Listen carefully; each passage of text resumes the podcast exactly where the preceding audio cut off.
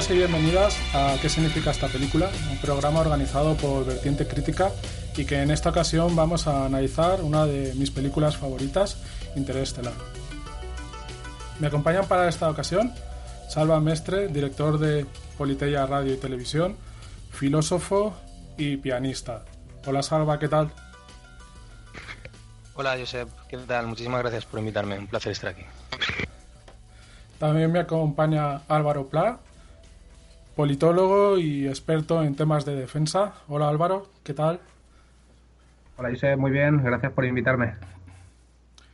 Y también me acompaña una nueva incorporación al programa, esperemos que también para muchos otros, Alberto Aparisi, que es físico y divulgador científico.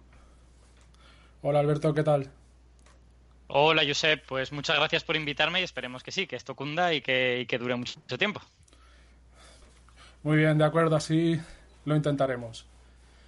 Interstellar es una película que fue dirigida por Christopher Nolan y estrenada en 2014. En esta película se narra, narra la historia de una Tierra que se ha vuelto hostil para la humanidad y cómo una serie de personas intentan encontrar la manera de poder sobrevivir viajando a otro sistema donde hay tres planetas que pueden habitar la vida y un agujero negro que encierra los datos que sería capaz de completar una ecuación que podría permitir dominar la gravedad.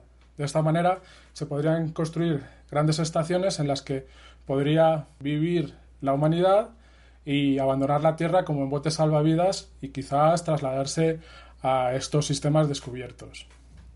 Para quien no lo sepa, la Tierra en estos momentos está viviendo eh, las consecuencias de un calentamiento global, algo que se sabe a través de dos de sus elementos fundamentales. El primero es el cultivo de la ocra.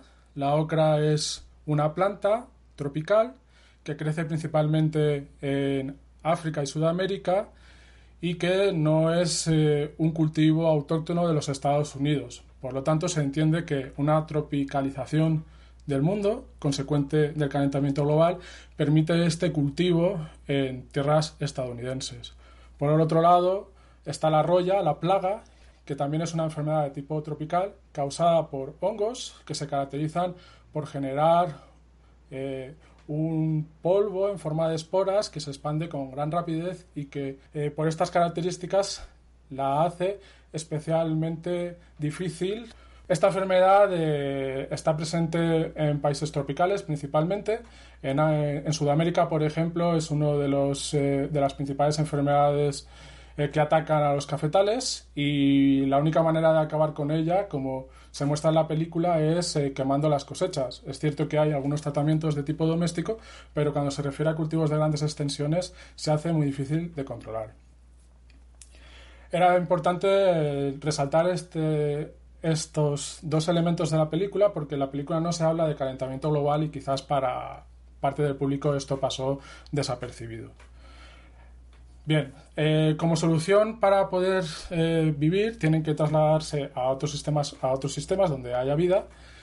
Y aquí surge otro de los debates que, que vertebra toda la película y es cómo la ciencia, la lógica, eh, la física en este caso, se vuelve como la manera fundamental para eh, intentar resolver la evacuación de los terrícolas a otros sistemas que puedan habitar la vida. Sin embargo, eh, parece que no es suficiente y hay otro aspecto que es la emoción, que en la película se trata como si fuera una cuestión que quizás nuestra ciencia no sea todavía capaz de comprender. Y unen eh, esa cuestión, la emoción, con la ciencia como quizás una manera de poder sobrevivir y que todavía nosotros no somos capaces de comprender. Algo que a lo mejor pues es una cuestión gratuita de Christopher Nolan, que a lo mejor no tiene mucho fundamento, pero que sí que nos lleva a otro debate muy importante, muy actual, que es cómo la mitificación de la ciencia actualmente hace que todas las demás disciplinas parezca que no tengan importancia, llegando a ese famoso final de la historia del que habla Fukuyama, en el que parece que solo la economía y la ciencia parecen ser las disciplinas que pueden llevar a la humanidad a futuros cada vez mejores y desechando pues otras cuestiones como puedan ser la filosofía, las artes, que de alguna manera están también más vinculadas pues, a la percepción y a otro tipo de formas de la razón. Esto es algo que la película sale en distintos momentos y que, bueno, también si da ocasión me gustaría que en este programa pudiéramos analizar. Sin más, eh, me gustaría que, bueno, que cada uno de vosotros me dijera primero, me comentara primero a nivel simbólico, a nivel de significado, qué le parece esta película y luego podemos ir hablando de temas eh, más específicos. Si quieres, Alberto, podemos empezar contigo, ya que eres físico y seguramente tendrás eh, un conocimiento poquito más avanzado en los aspectos científicos que se hablan en la película. De acuerdo, pues, pues empiezo a contaros yo cosas. Eh, bueno, en primer lugar, eh, esta es una película que en, la comunidad de físicos, por, decirlo de alguna manera, eh, caló bastante hondo, ¿de acuerdo? Es una, es una película que a muchos físicos gustó bastante, hay otros que, sin embargo, les disgustó bastante. Hay mucho debate eh, en ese punto que tú has comentado, en el que la película parece sugerir que los sentimientos tienen una especie de realidad física más allá del espacio y el tiempo, y eso hay muchos físicos a los que les molesta muchísimo y directamente dicen, esta película no, sirve para nada, y hay otros físicos que no nos molesta tanto. Yo eh, tengo una lectura personal de ese, de ese punto en concreto. Yo personalmente cuando vi la película no interpreté que la película defendiera que los sentimientos tienen una realidad física. Creo que hay un personaje que lo defiende, que es el personaje de ella, eh, y creo que él, al final de la película, cuando el, personaje que, interpreta Matthew McConaughey, cuando está, cuando está dentro del agujero negro, eh, de alguna manera se convierte a ese pensamiento, ¿no? Y dice, ah, tenía ella razón, esto es el amor y tal y cual, no sé cuántos. Pero yo tengo la sensación de que ninguno de los dos personajes sabe realmente lo que está diciendo cuando lo dice. Ella claramente defiende eso porque quiere ir a ver al hombre al que ama, que cree que puede haber muerto, y entonces les cuenta toda esa historia un poco para convencerles de ir al planeta donde está, Edmunds. Y él está en una situación completamente imposible, en el interior de un agujero negro, viendo cosas que no entiende, y entonces recupera ese pensamiento y dice, bueno, pues a lo mejor es que es el amor, ¿no? Em, entonces yo no tengo claro si la película defiende realmente que los sentimientos son, tienen una realidad física. Pero en, cualquier caso, me interesará mucho lo que vosotros opinéis al respecto. Eh, pero en, cualquier caso, a nivel científico, es una película que es muy interesante porque tiene enormes aciertos, cosa que se echa bastante de menos en el cine en general. Tiene también eh, grandes errores. Lo que pasa es que, claro, cuando hay aciertos muy grandes y, tan bonitos como en esta película, se tienden a perdonar un poquillo. Eh, pero sobre todo a mí en esta primera intervención me gustaría hacer énfasis en la relación filosófica de la película con la ciencia, que a mí es lo que más me gustó y que creo que es lo que más ha impresionado a los, a los científicos que han visto la película, que es que esta es una película que cree en la ciencia de una manera extraordinaria. Es decir, es una película que te plantea un mundo But. Medio posapocalíptico en el que la humanidad está bastante fastidiada, eh, te plantean incluso que la humanidad está retrocediendo intelectualmente, ¿no? Hay un personaje que dice hemos retirado de los libros esa tontería de que llegamos a la luna, el dinero jamás debería utilizarse en ese tipo de locuras, debería utilizarse en cosas más terrenales. Entonces, un personaje claramente anticientífico y el protagonista, el personaje de Matthew McConaughey, se opone claramente a eso y le dice, mire, esto que está usted diciendo no tiene ningún sentido, es un soñador que quiere viajar a las estrellas, que sigue pensando que el futuro de la humanidad está en las estrellas y de hecho al final de la película es la ciencia la que salva no solo a este personaje, sino también a toda la humanidad. Así que de alguna manera la, película defiende que la ciencia nos puede salvar y que es un camino por el que podemos ir. Y en ese sentido, yo debo reconocer que a mí me toca, me toca la fibra sensible, porque no es tan común ver películas que defiendan la ciencia con, tanta pasión como lo hace esta. Y a mí, a mí me parece muy, muy notable, más allá de todos los debates que tengamos respecto de si defiende tal o cual cosa o si acierta o falla en tal o cual eh, punto científico. Y yo por ahora os lo dejo aquí y así os dejo también margen para que contéis cosas. Muchas gracias, Alberto. Salva, ¿tú qué opinas de la película a este nivel o, o cómo consideres? Muy bien, a ver, ha estado muy interesante las dos intervenciones que habéis tenido. Eh, a ver, para mí la clave mm, de la película, bueno, una clave siempre depende de quien la mire y desde el enfoque que más, que más le, que más con, el que más resonancia tenga, el, que revele sus, intereses tal.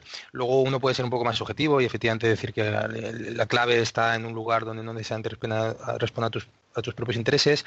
Yo creo que Alberto está muy condicionado por, por, su visión científica y la clave la ve a lo mejor desde una perspectiva que a lo mejor no la mía, eso nos va a enriquecer, ¿no? Porque yo difiero mucho de cuando dice que la conclusión suya de que la ciencia salva a la humanidad. Yo llegaré al final a discutir esa tesis, ¿no? Pero antes de todo eso, Mm, vemos un planeta, o sea, la película empieza con un, contexto, un contexto en el, que, efectivamente, como has dicho tú, Josep, no se aclara bien, ah, o corregidme si me equivoco, pero no se aclara bien qué es lo que está pasando, pero entendemos que la vida biológica en el planeta se está degradando y que la vida humana ahí cada vez va a ser más inhóspita y que al final, si no se encuentra una solución, eh, la humanidad se va a extinguir. Estoy de acuerdo con Alberto de que, la, el horizonte de posibilidad de la salvación se cifra en términos científicos, es decir, somos capaces de habilitar un método de escape del planeta Tierra y esto es lo que sucede cuando el protagonista con su hija va a la estación de la NASA oculta y ahí se le revelan unos determinados planes con una financiación oculta de unos planes de, vamos, de financiación de planes ocultos de investigación espacial, y se, y se, cuenta que hay dos, dos, dos, dos, planes, ¿no? El plan A y el plan B. Luego nos enteramos de que el plan B era el único que realmente se estaba considerando como realista. El plan A es una emigración en masa de, de la humanidad. El plan B es colonizar otros, otros mundos con, semillas de humanidad, es decir, con, no me acuerdo ahora exactamente cómo era, como con, ni siquiera era con fetos, ¿no? Eran con gametos mm, eh, congelados o no me acuerdo ahora muy bien, ¿no? Pero básicamente haces una, traslación genética para que haya evolución de nuevos especímenes en otros lugares de la especie humana. Entonces tú, el plan era salvaguardar, salvaguardar a la especie, no necesariamente a los individuos, ¿no? Existentes en ese momento del planeta. Entonces estamos en un, en un contexto inicial de, no diría tanto de distopía, pero, pero sí de, un, de, un, de un escenario tampoco Mad Max, pero sí un, escenario muy, muy, muy pesimista y muy fatalista, hacia un final atroz. Em, esto que ha dicho Alberto de que hay un retroceso intelectual, claro, lo que hay es, ah, por lo visto, hay un, hay, un, hay un sistema postcapitalista eh, que se ha retrotraído es decir, el capitalismo tiene aparejado toda una serie de desarrollo cultural también, de desarrollo productivo que permite un florecimiento intelectual y cultural. La, estación de la NAS se nos percibe como, se nos presenta como una islita que trata de escapar de esa degradación como vía de escape a un futuro. La única esperanza que la película nos plantea básicamente es esa inversión en investigación científica aeroespacial que permita evacuarnos. Es cierto que, por tanto, vemos un escenario en el cual la sociedad ha degenerado aparentemente hacia un comunitarismo de menor, de menor visión.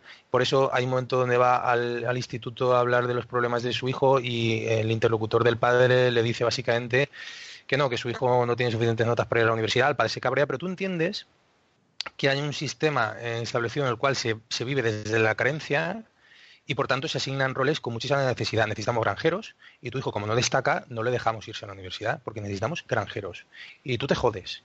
¿Vale? Entonces eso está contrarrestando el neoliberalismo en el que estamos inmersos, ese capitalismo de la libertad individual, de yo elijo lo que me da la gana. No, estamos en un sistema degradado, en, recesión, donde necesitamos eh, optimizar al máximo los recursos humanos para la supervivencia de la poca especie que nos queda todavía.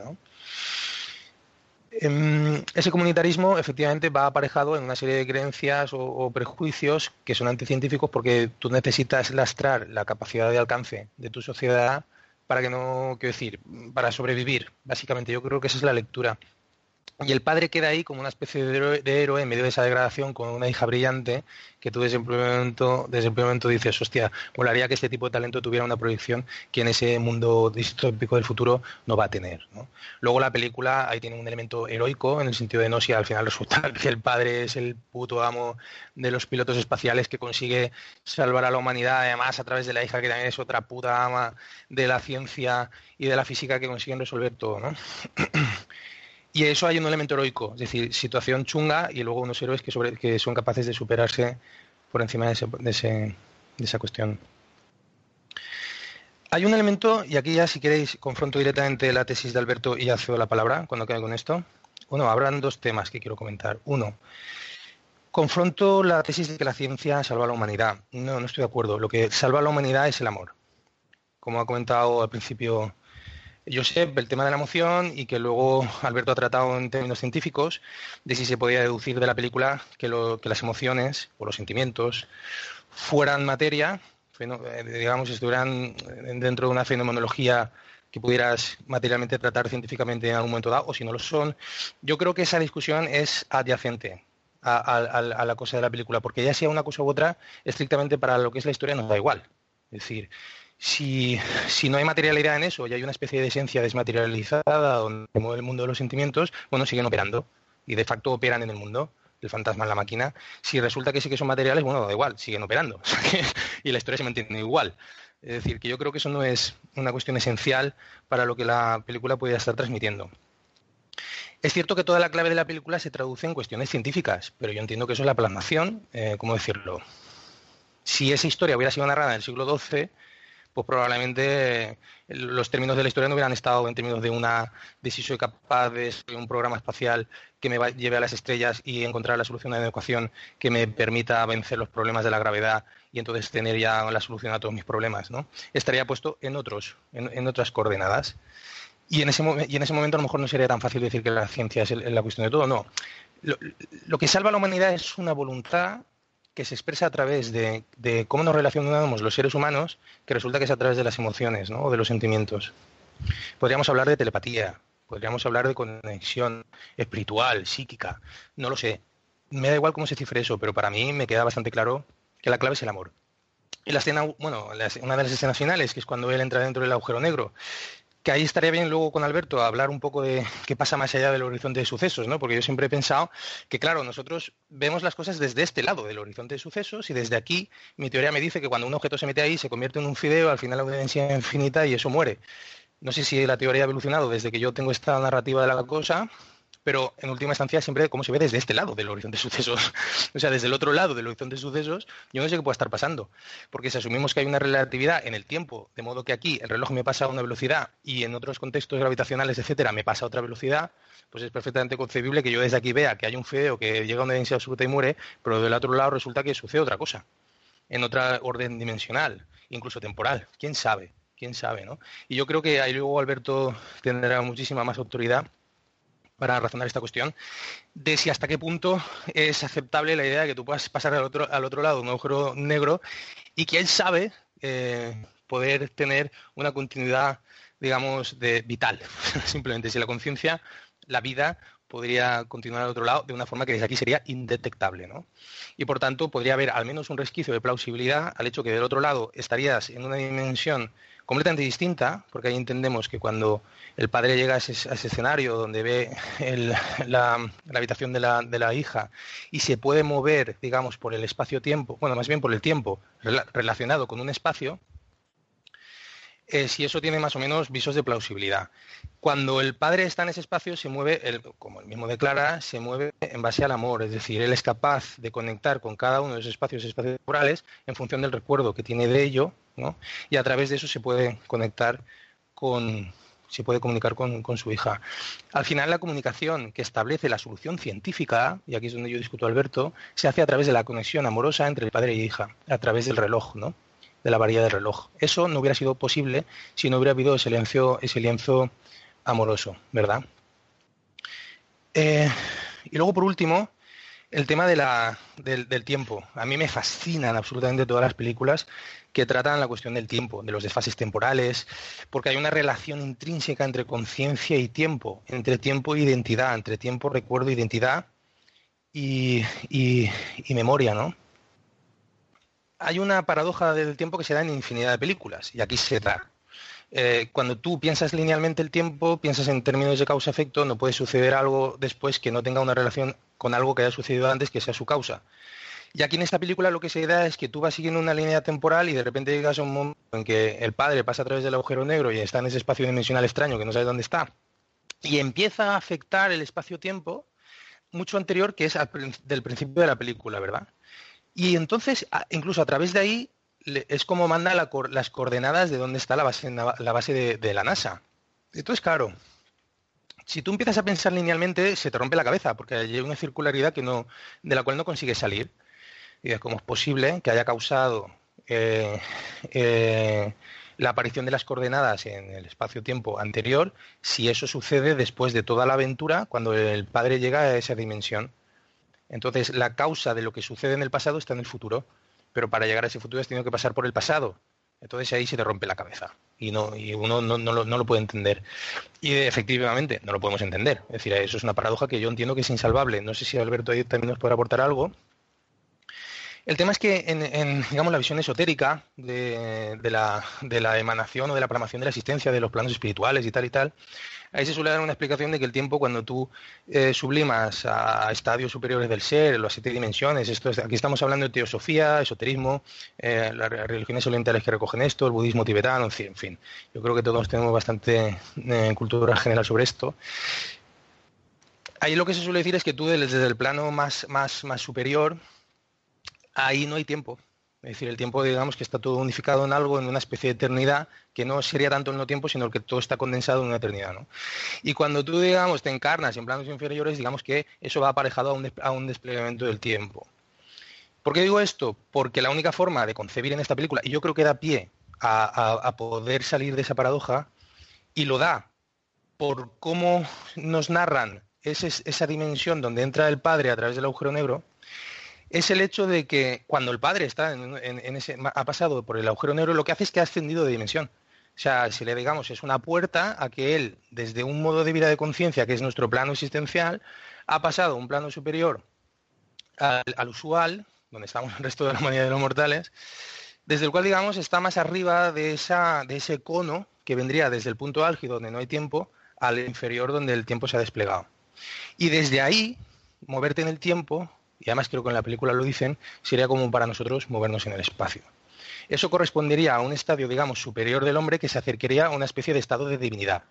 En el momento en que el padre está más allá del agujero negro, eh, creo que lo dice, ¿no? Además, hay un elemento que no acabo de entender muy bien, y es que cojones pinta cuando está el padre en el agujero negro, eh, la voz del robot, que también habrá pasado del otro del, del, agujero negro, y le sirve como de traductor, ¿verdad? El robot, con unos seres superiores que el robot no sabe bien qué explicar y que el padre quiere asumir, o sea, el protagonista quiere asumir que son ellos mismos eh, evolucionados, ¿no? Y ahí no entiendes bien si son ellos mismos evolucionados como especie, es decir, a dónde evoluciona la especie, o si son ellos mismos evolucionados en el sentido de no, soy yo mismo cuando me muero o de dónde vengo, es decir, mi yo superior, mi Dios, o la verdad es que no lo sé muy bien eso cómo, cómo definirlo, lo que dice el robot más bien sería distinto, sería son unos seres superiores que te están haciendo el favor de poder acceder aquí para salvar a la humanidad lo que, lo que afirma el padre no lo demuestra, simplemente de repente se lo saca de la manga, así como eh, por, por, por, por, intuición, de no, es que estos somos nosotros mismos. Pues bueno, ahí queda como hipótesis y ya está.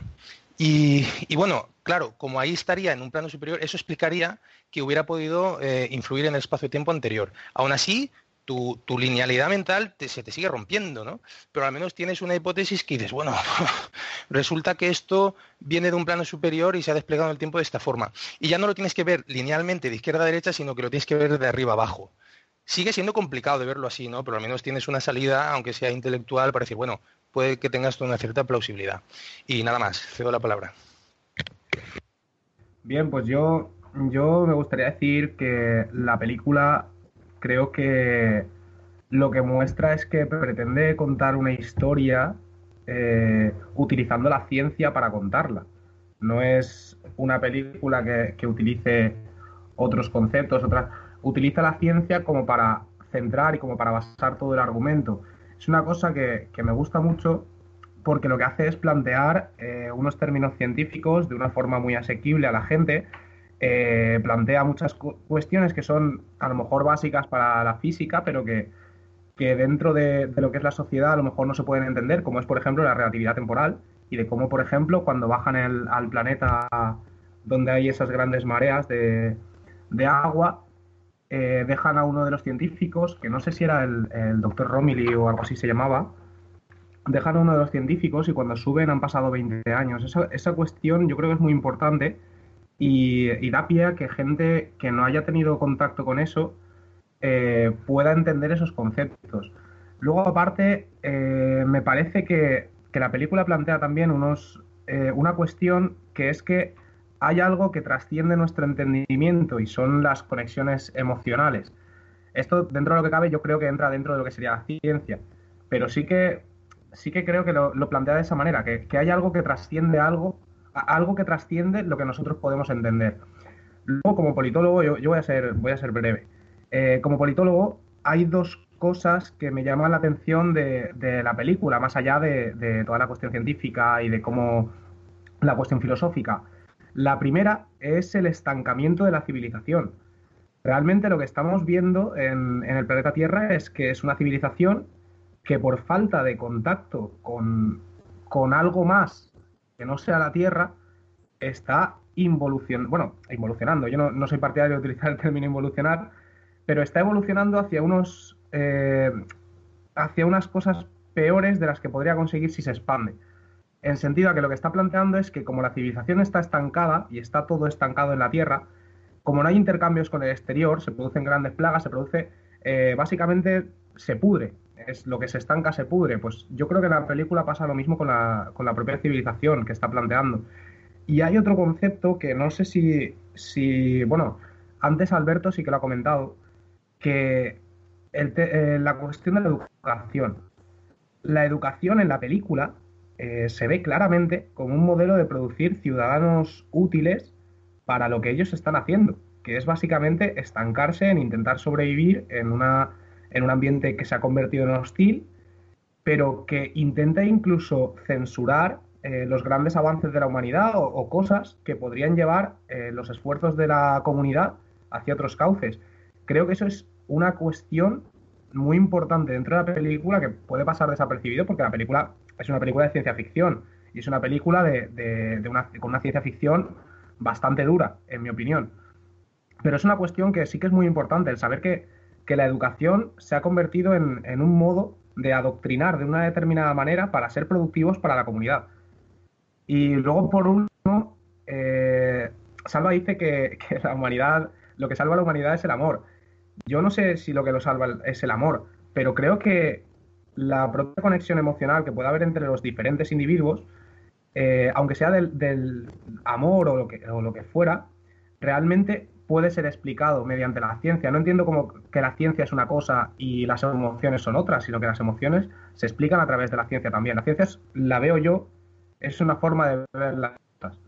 Es una forma de, cuestionarse por qué sucede esto y ver eh, cómo puede pasar, cómo puedo provocarlo en un laboratorio, cómo puedo generar resultados que me interesan a través de lo que he estudiado, etcétera. Yo creo que es una forma de ver las cosas más que, más que una cuestión más filosófica. Y yo con esto he sido lo, más breve posible. Os dejo la palabra también. Muchas gracias Álvaro, disculpad, pero antes he tenido un problema con el micro y no, no he podido pasarte la palabra. Vale, después de las intervenciones que ha habido, se han abierto muchos temas. Hay una cosa que me gustaría puntualizar. Eh, Christopher Nolan es un director que se caracteriza porque en sus películas siempre trabaja el tiempo, excepto en su trilogía de Batman. Pero en todas las demás, excepto en esta trilogía, el tiempo siempre es un tema fundamental. Y yo creo que ya con esta película, con Interstellar, pues ya como queda la nota final, ¿no?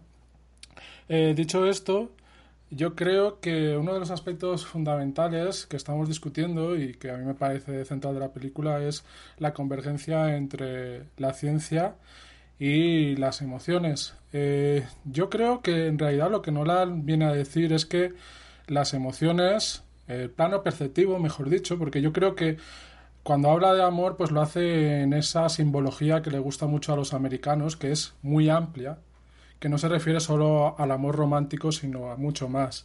Eh, yo creo que se refiere más a esa conexión entre las personas, entre la humanidad, a un plano emocional como una percepción que difícilmente estamos ahora capacitados para poder abordar desde la ciencia, pero quién sabe si en un futuro podría serlo. Entonces yo creo que Nolan lo que viene a decir un poco es que la emoción no se puede descartar, sino que seguramente, como todo lo demás, tiene cabida en este mundo y que además es una de las espoletas que ha guiado a la humanidad en su evolución. y por eso yo creo que esta película sí que hace un alegato político, porque yo creo que en definitiva lo que nos habla es que, claro, la ciencia en sí no es ni buena ni mala, es lo que se haga con ella. Y sí que hay un aspecto muy contemporáneo que es el tecnooptimismo, que nos está llevando precisamente a un escenario apocalíptico como el que sale en la película. De hecho, hasta el mismo protagonista, Cooper, en un momento dado le dice a Brandt, al doctor Brandt, que seguro que encontrará una solución porque la humanidad siempre la encuentra. Y la verdad es que esa es una de las afirmaciones baluarte de las políticas neocon en estos momentos que piensan que, bueno, que, que, aunque ahora el planeta esté así, seguro que dentro de un futuro encontraremos un desarrollo científico que nos sacará de este atolladero. Y la cuestión es que mientras hacen eso, desprestigian todos los demás saberes, como la filosofía, las artes, etcétera, porque resultan molestas para sus objetivos científicos, por las cuestiones morales que plantean, etcétera. Y yo creo que cuando se habla de amor, de planos perceptivos, en realidad lo que se está es eh, trascendiendo también a estas formas de conocimiento que hay que tener en cuenta para, para evolucionar. De hecho, yo creo que la máxima expresión de esto, este tecno-optimismo, que sirve un poco para justificar acciones que son de tipo inmoral por el progreso de la humanidad, eh, se simboliza muy bien con el Dr. Mann, también con el Dr. Brand. Pero el Dr. Mann que llega a realizar ese fake para que vayan a salvarlo porque en su haber científico y lógico se ha autoconvencido de que a pesar de todo podrá eh, llevar la misión adelante. Y además él es el que dice eh, que viene a justificar las acciones del Dr. Brandt eh, cuando ha engañado a toda la humanidad, bueno, a todo el equipo de científicos que le ayudan para resolver el plan A, cuando en realidad es una excusa para que se lleve a cabo el plan B. Entonces yo creo que aquí la emoción sí que juega un papel muy importante, pero no tratado de una manera ahí esotérica, como le gusta desacreditar a una parte de estos eh, filósofos eh, de la ciencia, economistas, etcétera, sino como algo que realmente puede tener cabida dentro de la ciencia y que desde luego es un motor de, de la sociedad. Yo creo que más que decir la humanidad se salva por la ciencia y por la emoción, lo que dice es que ciencia y emoción forman parte del devenir de la humanidad y que como tales se tienen que tratar y no menospreciar aquello que todavía no se conoce. Algo que, por cierto, también sale en algunas conversaciones de la película. Bien, yo no sé si queréis abordar más en, este tema. Si, si, no hay otras cuestiones, a mí me gustaría, Alberto, que en algún momento me pudieras o nos pudieras explicar qué es el tesseracto, cuáles son las cuestiones dimensionales que tienen que ver con la gravedad, si sería posible algo así. Y, y en definitiva, eh, desgranarlos un poco las claves científicas de esta película más notables. Y también, si pudieras, obviamente también me gustaría que concretaras un poco más en este debate que estamos teniendo en estos momentos sobre la ciencia y, la emoción, que yo trasladaría más bien a la ciencia con otras formas de conocimiento. Eh, bueno, pues si queréis, eh, empiezo a haceros algún comentario sobre, sobre estas cuestiones. Eh, yo pienso que en realidad Salva, Salva y yo estamos más de acuerdo de lo que, de lo que parece, porque creo que cuando tú argumentas, Salva, que es, digamos, el sentimiento el que salva a la humanidad, porque es el que impulsa a los protagonistas a hacer todo lo que tienen que hacer para que al final la humanidad se salve, me parece totalmente acertado, vamos. Eh, y creo que eso está en la película y, y es más, esa es la tesis de Nolan. Porque, incluso si ves otras películas de Nolan, esa es un poco eh, una de sus ideas fuerza en muchas de las películas, ¿no?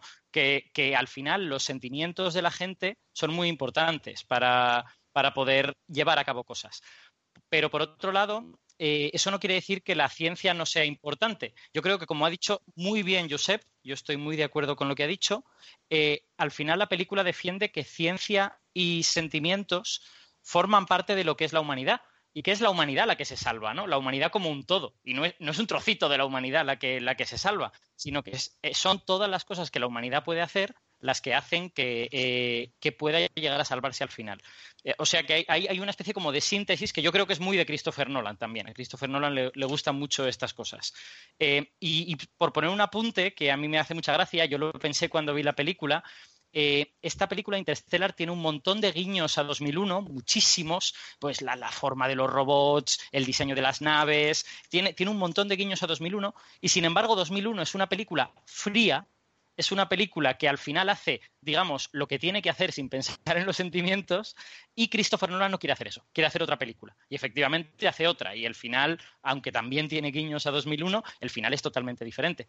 Yo, yo creo que si hubiéramos hecho una película totalmente fría, lo que habríamos hecho al final es cargarnos a la humanidad, decir, mirad, esto era muy difícil, no se podía hacer, y al final vamos a repoblar otro planeta usando estos óvulos y espermatozoides, y la especie humana se salva, pero la, humanidad de la Tierra no. Eh, y sin embargo, Christopher Nolan no decide hacer eso. Decide salvar a toda la humanidad, porque para él esto es muy importante. Es una de las ideas fuerza de, Nolan, pienso yo. Al menos en, mi interpretación del cine que yo le he visto. Eh, y sobre las cosas que me habéis dicho, que hay, eh, hay como bastantes cosas que comentar, voy a intentar ser más o menos breve para no, para no estar mucho rato aquí acaparando micrófono. Me has preguntado, Salva, qué es lo que sucede. Me has, preguntado hace un momento que qué es lo que pasa al otro lado del horizonte y que tenemos esta idea de que cuando alguien cae sobre un agujero negro debería espaguetificarse, ¿no? convertirse en algo muy, muy alargado y morir y sin embargo en esta película no sucede.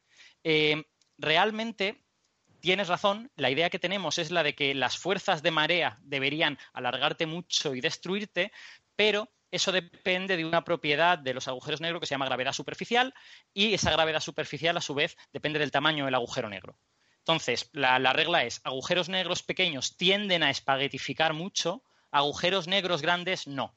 Y Gargantúa, precisamente en Interstellar, es un agujero negro supermasivo. Tiene una masa de millones de veces la masa del Sol, o decenas de millones de veces. Eso quiere decir que en la superficie de Gargantúa la gravedad no te aplasta. Es una gravedad que puede ser más o menos intensa, pero no te está aplastando. Y por eso él puede pasar al otro lado del horizonte de sucesos y aquí no sucede nada. Ya te digo que eso depende mucho del tamaño del agujero negro. Ahora, agujeros negros como Gargantúa solo conocemos que existan en el centro de las galaxias. Son eh, como lugares muy, muy determinados y muy puntuales. Y de hecho, el hecho de que tenga planetas a su alrededor es bastante exótico, en, mi opinión. Pero bueno, eso, sería otra cuestión.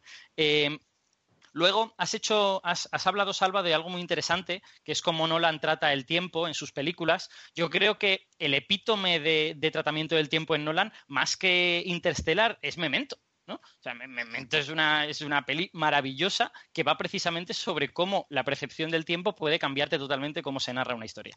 Pero, pero bueno, en, yendo a Interstellar, eh, tú preguntas eh, que aquí está sucediendo algo muy extraño, porque si van al espacio es porque alguien les da unas coordenadas y si les dan esas coordenadas es porque han ido al espacio y se han metido dentro del agujero negro. Entonces ahí hay una especie como de bucle temporal. Y tienes toda la razón. Ese, ese bucle temporal en física a los físicos nos parece algo que no puede suceder porque emborrona qué es causa y qué es efecto y hace que las leyes físicas pierdan el significado. Y como observamos que las leyes físicas funcionan bastante bien en el universo en el que vivimos, deducimos que eso no debe de pasar, o si pasa, pasa muy pocas veces y en situaciones muy determinadas. En general, la física rechaza los bucles temporales, pero hay algunas teorías que afirman que bajo ciertas circunstancias podrían suceder. Ahora bien, jamás se ha observado experimentalmente. Eh, luego me preguntáis sobre el tesseracto del interior del agujero negro. Eh, bueno, en el interior del agujero negro lo que sucede es que cuando el personaje de Matthew McConaughey entra ahí dentro, se encuentra que hay una especie de formación en la que moviéndote en el espacio ves diferentes mm, instantes en el tiempo. Y él puede moverse en el tiempo moviéndose en el espacio. Eso es una cosa típica de cuando eh, uno habla de dimensiones superiores. Y voy a intentar haceros, eh, poneros un ejemplo para que, para que lo podáis entender. Eh, imaginaos que nosotros viviésemos dentro de una hoja de papel y solo pudiésemos ver lo que hay dentro del papel. Tendríamos una visión muy limitada, porque en el momento en que se, hace una raya en el papel, ya no vemos lo que hay al otro lado de esa raya, ¿vale? La raya nos lo está tapando, es como un árbol que nos impide ver lo que, lo que hay detrás. Sin embargo, si nosotros nos elevamos por encima del papel, nos damos cuenta de que esa raya está ahí y que más atrás de la raya pues puede haber otras cosas. Entonces, cuando Christopher Nolan dibuja el tiempo como algo extendido en el espacio, lo que está diciendo es, es el personaje se ha elevado a una dimensión superior y está viendo el tiempo, que es una dimensión, como una cosa extendida en el espacio por la que él se puede mover. De la misma manera que pasaría si nosotros nos elevásemos por encima de la hoja de papel en la que vivimos. Eh, eso tiene un pequeño problemita a nivel de física, que es que es cierto que el, tiempo es un tipo de dimensión, ¿vale? Y lo sabemos porque moverse a diferentes velocidades mezcla espacio y tiempo, pero el tiempo es una dimensión sustancialmente diferente al resto de dimensiones. Porque mientras que yo en el espacio puedo moverme adelante y atrás como quiera, más allá de que no puedo subir mucho porque hay gravedad y cosas así, pero vamos, podría hacerlo, no hay nada que me lo impida, viajar atrás en el tiempo no puedo. En el tiempo siempre me muevo hacia adelante. Entonces, el tiempo tiene una propiedad que es consubstancialmente diferente a la del resto de dimensiones. Y cuando Nolan decide elevarse por encima del tiempo para poder ir hacia adelante y hacia atrás en el tiempo, ahí está luchando contra leyes de la física que yo creo que se lo prohibirían. tengo la sensación de que eso no podría ser, pero es un recurso de ciencia ficción que él toma y que a mí me parece perfectamente legal, porque como no sabemos lo que hay dentro de un agujero negro, pues uno puede especular lo que le parezca sobre qué es lo que puede ocurrir dentro de un agujero negro. Así que a mí eso me parece perfectamente legal. Hay gente a la que le he molestado, pero yo, no me cuento entre ellos. Em, después, por no, por no extenderme más, solo quiero hacer un comentario más sobre eh, lo que dices del robot en el interior del agujero negro. Si no recuerdo mal, el robot es útil porque le permite tomar los datos que él necesita mandar al, doctor Brand o a su hija para que, para que resuelvan toda esta teoría y consigan hacer que las cosas se eleven. Eh, entonces el robot es útil en ese sentido y luego el robot empieza a detectar que hay otra presencia que no sabe muy bien eh, cómo definir porque no entra dentro de su programación o algo por el estilo. Entonces ahí queda también la parte de misterio de quién ha hecho toda esa formación y si somos nosotros o no somos nosotros, que es algo que, en la película no se explica. Y no sé si me estoy dejando algo más, si me, estoy dejando cosas, me lo decís. Eh, solo quiero terminar diciendo que eh, coincido mucho con Álvaro cuando dice que en realidad la película no confronta sentimientos y ciencia, porque eh, los, sentimientos pueden ser explicados científicamente y la película solo dice tal vez estemos en un punto en el que no estamos pudiendo explicar bien algunas cosas. Eh, yo personalmente no estoy de acuerdo con eso. Yo, mi opinión personal es que los sentimientos están dentro de nuestra cabeza y que no hay ningún tipo de realidad física para ellos como demuestra el hecho de que no podemos medirlos con aparatos que no sean cerebros humanos. Eh, pero bueno, supongo que el, avance de la ciencia podría quitarme la razón, pero yo creo que a día de hoy no tenemos pues, una sola evidencia física de que los sentimientos puedan estar en algún lugar que no sea en el interior de los cerebros. Y con esto ya os, dejo que, que sigáis diciendo cosas también vosotros. Muchas gracias, Alberto. Salva, no sé si quieres decir algo al respecto de lo que ha dicho Alberto. Sí, eh, no voy a ser tan extenso como antes. A ver, en, esta dicotomía entre ciencia y emoción, yo creo que ahí podríamos discutir mucho más. Estamos fundamentalmente de acuerdo. Estamos fundamentalmente de acuerdo. Ahora bien, creo que no estamos definiendo bien qué entendemos por ciencia, porque la ciencia tiene diversos aspectos. Es decir, hay un aspecto explicativo, que es el más bien el teórico, pero luego también hay, un aspecto de aplicación o más tecnológico. Es decir, las teorías científicas tienen un poder explicativo que te pueden permitir también tener un poder predictivo. Por ejemplo, hay quien, dice que la teoría de la evolución de Darwin no es científica, porque hay quien sostiene que no tiene absolutamente ningún poder predictivo. Ahora bien, tiene un altísimo poder explicativo. ¿no? Entonces, las teorías científicas se mueven entre esas dos, si lo tengo bien entendido, en mis tiempos de estudiar filosofía de la ciencia, se mueven, las teorías se mueven entre esos dos polos. Una teoría me puede permitir explicar las cosas, pero yo puedo tener tecnología incluso sin ni siquiera a lo mejor tenerla bien entendida. No, esto es un poco como el caso a lo mejor extremo de esto es la medicina. Tú puedes ver que algo cura, pero no entiendes muy bien por qué cojones cura. Pero bueno, mientras te cura, pues tú ahí eres completamente pragmático y, lo sigues utilizando. A lo mejor algún día llega la ciencia y explica el por qué. Pues mira, porque hay un compuesto que resulta que afecta tal enzima y entonces eso bloquea tal proceso y ahí tienes la explicación. ¿Vale? Entonces la tecnología, nosotros estamos acostumbrados, y supongo que mayormente es así, a que se deriva de teorías explicativas. Bien, de acuerdo. Pero una cosa es la tecnología y otra cosa es la teoría. ¿Vale? ¿Qué quiero decir con esto? que la emoción no se confronta, es decir, la emoción como lo estamos diciendo ahora aquí ahora, o el amor en un sentido expandido, como estaba diciendo Josep, no se confronta con la ciencia, pues claro que no, en absoluto. Lo único que pasa es que esa emoción, ese impulso emocional o amoroso que busca un, un objetivo, se expresa a través de una materialidad y por tanto utiliza unos determinados medios materiales. ¿Cómo utiliza esos medios materiales? ¿Y cómo poder explicar esa, digamos, em, influencia en la materialidad para conseguir unos objetivos? Bueno, la ciencia podrá explicarlo o podrá no explicarlo. Y eso es un aspecto. Y eso a mí, digamos que me da un poco igual.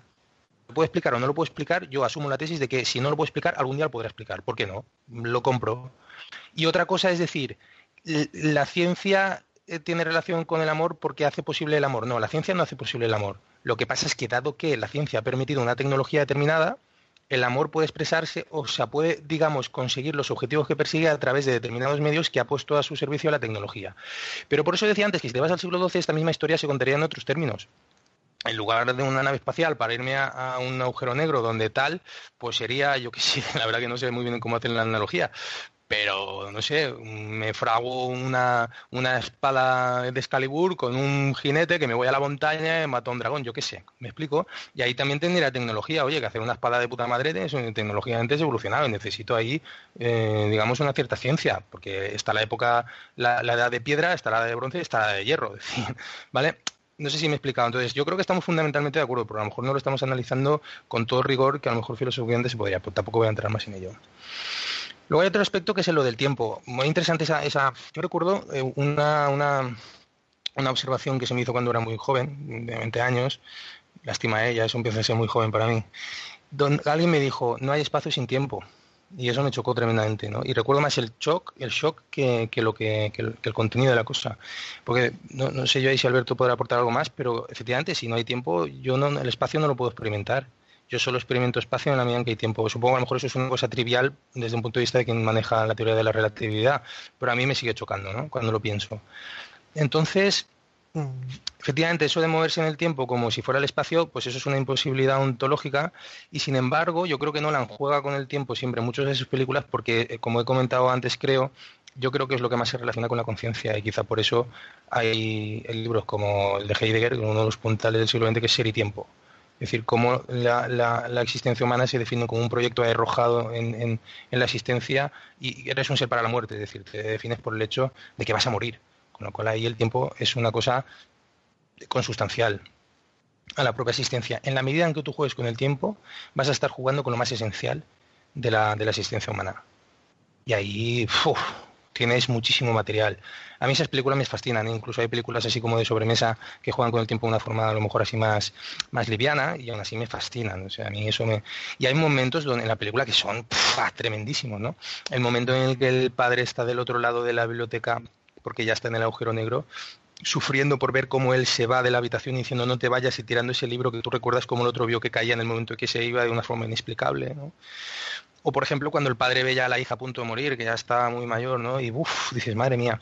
O sea, hay momentos realmente muy impactantes donde ves que por encima de, de, decir, que ese, que jugar con el tiempo, esos desfases temporales en relación a la existencia usual, lo que generan son momentos emocionalmente muy intensos y muy drásticos, porque te llevan a, a, unos, a unos, lugares muy extremos ¿no? de experimentación de, no sé, de, o de experienciación de la propia existencia de uno mismo. Es decir, de repente te chocases con tu padre que tuviera 12 años y supieras que es tu padre, pues imagínate el shock, ¿no? Es decir, te lleva a unos, a unos momentos muy extremos. Y me parece, me parece que siempre da lugar a reflexiones muy, muy, muy profundas y que Nolan efectivamente lo juega muy bien. En la película Inception, que no la habéis narrado y a lo mejor algún día espero que la, que la disputamos, también se juega muchísimo con ese aspecto. Y nada más. Eh, ojalá abramos más debates porque a lo mejor hay aspectos que podamos seguir discutiendo. Muchas gracias, Alba. Eh, un apunte, ahí en la película, cuando se habla de cómo se vería el, agujero de gusano en forma de esfera, eh, uno de los protagonistas, Romilly creo, le explica a Cooper que, bueno, para que lo entienda, les pone una alegoría con con una explicación en un sistema plano. A este respecto yo creo que es interesante tener en cuenta una pequeña novela, más bien una historia, que se llama Planilandia, que fue escrita por Edwin Abbott, en que narra eh, la historia, pues eso, de una especie de mundo que es plano y cómo los objetos geométricos, que serían tridimensionales, en realidad se aprecian pues como puntos, líneas, etcétera, que es lo que esos habitantes son capaces de percibir en un universo que es plano, ¿no? Que es solo de dos dimensiones.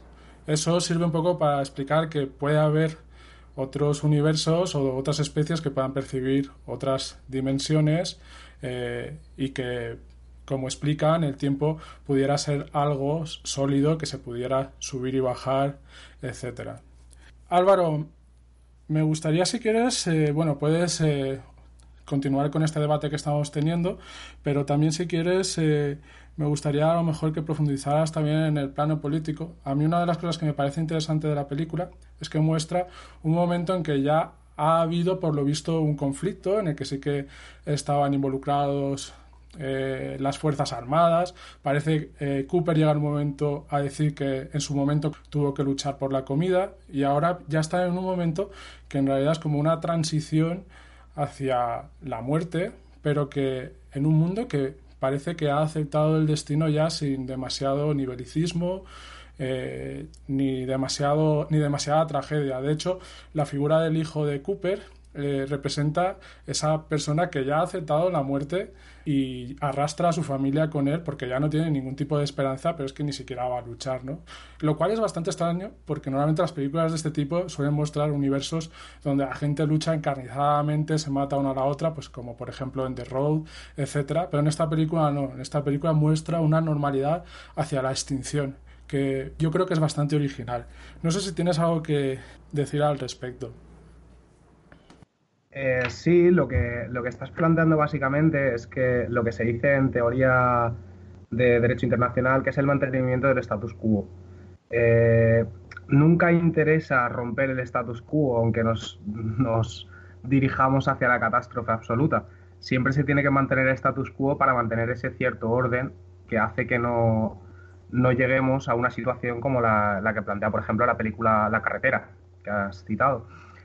Eh, a propósito de, lo de las emociones, había una cosa que, quería comentar porque yo estuve trabajando en una empresa que se dedicaba precisamente al, análisis de las emociones y estuve trabajando allí y sí que eh, me di cuenta, eh, me dieron una documentación para informarme primero de todo lo que teníamos que hacer.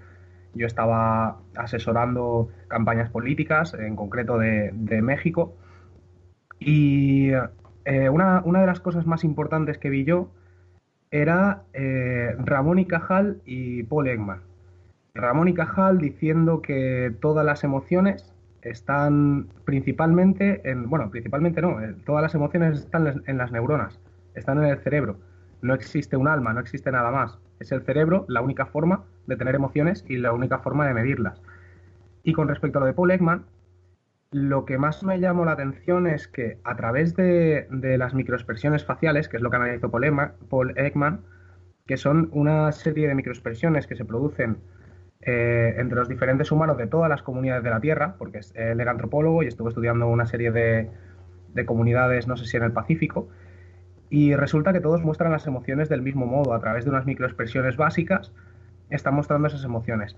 Nosotros en esta empresa lo que hacíamos básicamente era eh, estudiar las emociones que se producían para intentar, que supongo que es, claro, el método científico, mediante una acumulación de factores, favorecer la emoción que querías intensificar en un momento dado.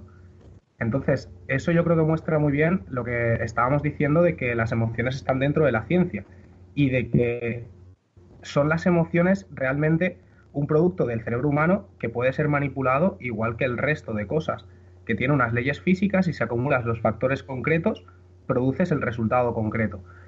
Eh, luego, a propósito de lo que estabas diciendo también, cambiando de tema, de lo que me estabas diciendo de la situación en la cual eh, se producen las guerras, etcétera, yo lo que, lo que veo ahí, en cierto modo, yo soy un, fanático de, de Carl Sagan, y la forma que tiene Carl Sagan de ver la, ciencia y la política está muy ligada. Yo siempre lo he visto también muy ligada. Yo siempre he visto que, muchas de las leyes de. Bueno, las leyes. Muchos de, los procesos que se producen en sociología o de que se producen en procesos políticos están muy ligados con procesos físicos.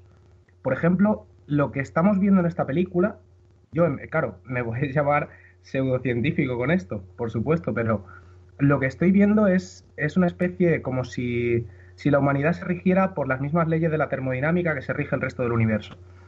Y la humanidad llega un momento en el que, pudiendo crecer más y pudiendo tener intercambios con, con otros planetas, con otros sitios, con una química diferente, lo que ha pasado es que se ha estancado.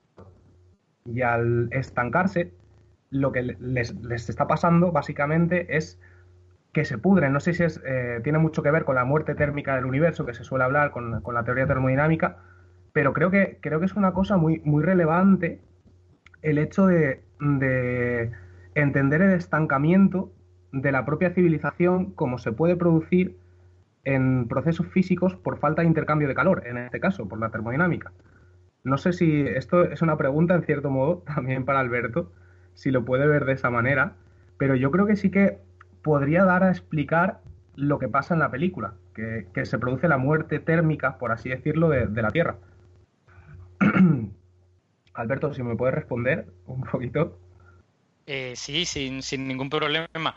Eh, a ver, son no puede ser lo que está pasando en la Tierra porque la muerte térmica, que básicamente consiste en que eh, hay intercambio de energía mientras hay cosas en temperatura diferente, entonces va, va, transmitiéndose energía desde lo que está caliente a lo que está frío, en términos así muy, muy gruesos. Eh, la muerte térmica sucede en sistemas que están cerrados por ejemplo, el universo eh, debería terminar en, un estado de muerte térmica, ¿no? Deberían al final estar más o menos en equilibrio todas las cosas que estén en contacto y al final no habrá transmisión de energía y el universo estará en un estado estacionario y por lo tanto muerto, ¿no? Pero la Tierra no está en ese estado porque está iluminada por el Sol. Entonces, eh, en principio, esa humanidad puede haber llegado a un estancamiento y claramente parece que la peli sugiere eso.